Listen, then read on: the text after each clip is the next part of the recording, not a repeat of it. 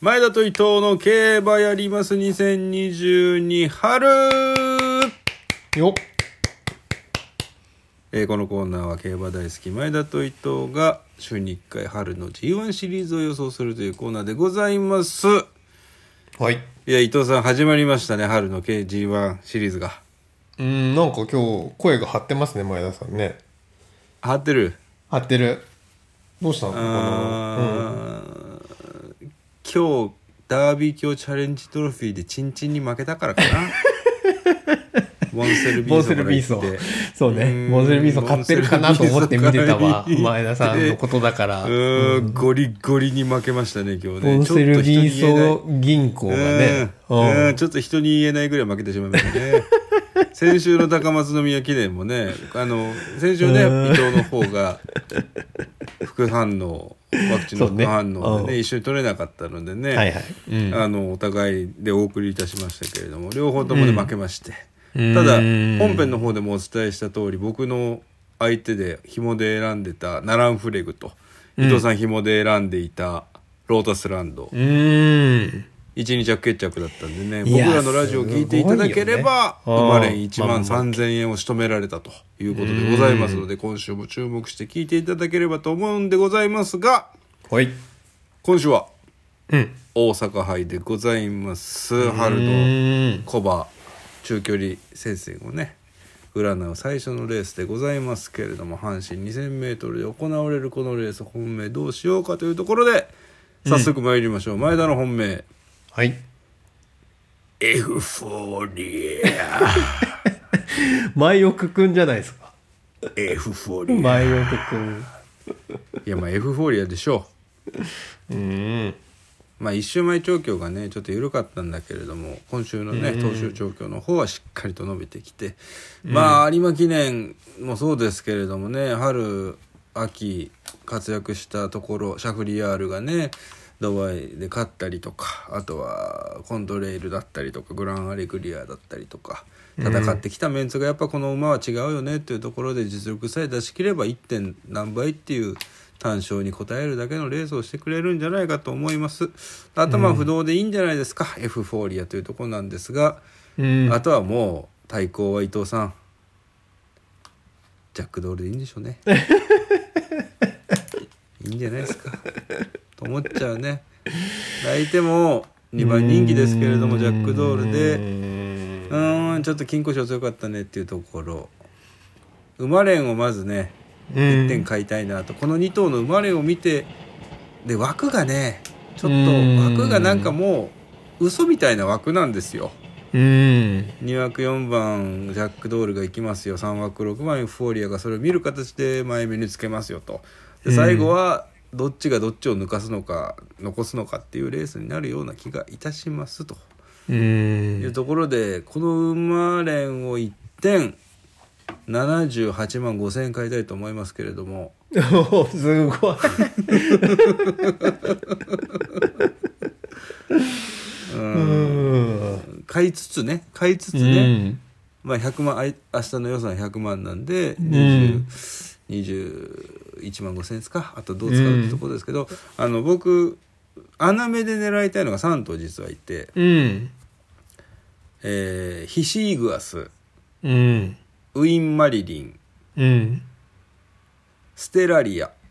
この3頭をちょっと狙いたいなと思っております。うん状況がいいのと、あとは阪神で、ね、実績がある馬たちというところで、うんでこれにジャックドールを加えた4頭を23着につけたエフフォーリア頭固定の3連単もちょっと遊びたいなと思っておりますうん前田からは以上でございます伊藤さんいかがでしょうかはい。まあね、僕もね、あのー考えたんだけど、うん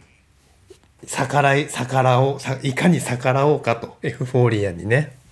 うんでもこれやっぱね、エフフォーリア逆らっちゃいけないわっていう結論に至りました。 達しました、先ほど。足したうん、あれ、あの、古くはディープインパクトっていう馬がいた時に、毎回ディープインパクト逆らって、毎回大損してたから、 それになんか君ね、はそう近でしたねいものを感じてるんですよ、この馬に関して今は。回う。うんんなんかね血統が地味っていうかなんかわかんないなんかそのスター感はなんかどうなんだろうディープほどのものを感じてないって感じじゃないんだけどでも、うんうんまあ戦績見たらまあもうピッカピカだもん ね綺麗だよねあ綺あ麗だねだから1.7倍単勝1.7倍はうん美味しいまであるもうすでに美味しいマーフ ィーこれも美味しいマーフィーですかうーん単勝1.7倍が美味しく思えるぐらい強いんだと思ってるので、ダービー2着もあーピッカありがたいってことだよねねこれがねカピカだよねうんしかも安だら城が横山武史でねうん逆らっちゃいけないんだと思はい、うで疑いたいのはジャック・ドールだねだから、うんうんうんジャック・ドールは疑いたいと思ってて、まあ、うん中2週、まあ、よく言われてるもう散々言われてるけど、はいはいはい中はい2週で、あとうんこの連戦連勝は全部左回りの平坦コース、うーんうんで初の57キロだからうん疑疑いたい要素がどっちが多いかっつったらジャック・ドールが全然多い のでそりゃそうだねオッズにも表れてますわなそうねなのであのジャック・ドールは消しますうんうん前下しうん、でジャック・ドールもう一つねまあ一番なぜ消したいかと思ったのはやっぱり逃げ,、な逃げるじゃん絶対逃げるじゃんジャック・ドールは枠順的にそうも。だねはいはい、はい、なんだけど、うんえーとアフリカンゴールドかなんかが逃げ宣言をしてるんだよね。うーんでまあ、外に入っちゃったんだよな、ね、だから枠順的には逃げらんないと思うんだけど、うんまあでも言ってどれぐらい出してくるか分かんなかったりとかあとはいはいはい前走逃げてないけど湘南バルディもなんか逃げうんた経歴があったりとか、まあ、レイ・パパレも前行きたいだろうし、そうね行きたいわなウィン・マリリンもそれなりに前だろうしと。うん、うん、でエフフォーリアもそのうん最後エフフォーリアを疑いたいと思ったのは、ジャックエフフォーリアも疑 うのいやジャエフフォーリアックそのもエフフォーリアを疑う疑う余地があるとしたらね、うんジャック・ドールル絶対マーク、ジャック・ドールにのみを多あー分横山君スーパーはハイペースってことああ横山君はだってもうジャック・ドールしか見ないと思うからこのレースはね、うーんで早めに捕まえに行って全部流れた時にうん前総崩れあー前その崩れパターンしかエフフォーリアが負ける負け絵るはことはないかないなと思ってんだけどうんうんまあでもい一定そうなると思ってんでねさそうそうなってもエフフォーリアが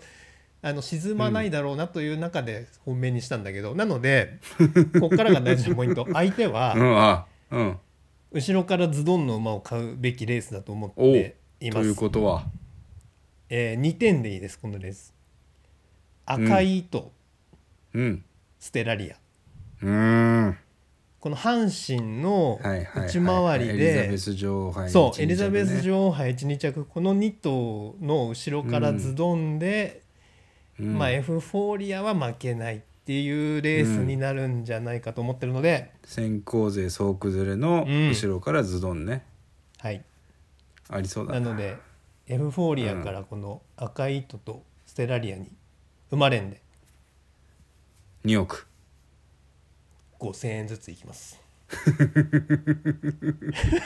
ってんじゃない伊藤にしては張ってんじゃないあのね結構自信ありますあるあのだからエフフォーリア本当に疑ったらこのエリジョエリジョのワンツーっていうのも行こうかなと思ったけあどーなるほどねまあでもまあやっぱりエフフォーリアは崩れないだろうという中でうん3連服買っといた方がいいんじゃないじゃそうだねそうだから一応、あのなんていうのあ危ない一応万が一のケースもいくつかちょっと薄めに抑える けど基本はこの2点でいいと思いますんギャンブルする人が万が一を抑えるってよくわかんないよね そもそも当たんねえんだからっていう話ありますけれどもわかりましたじゃあ前田の本命エフフォーリア、まあ、伊藤の本命もエフフォーリアですがそれぞれおのおの考えるところがあるということでございます、明日は小馬中距離戦線第一戦大阪杯楽しみましょうグッドラック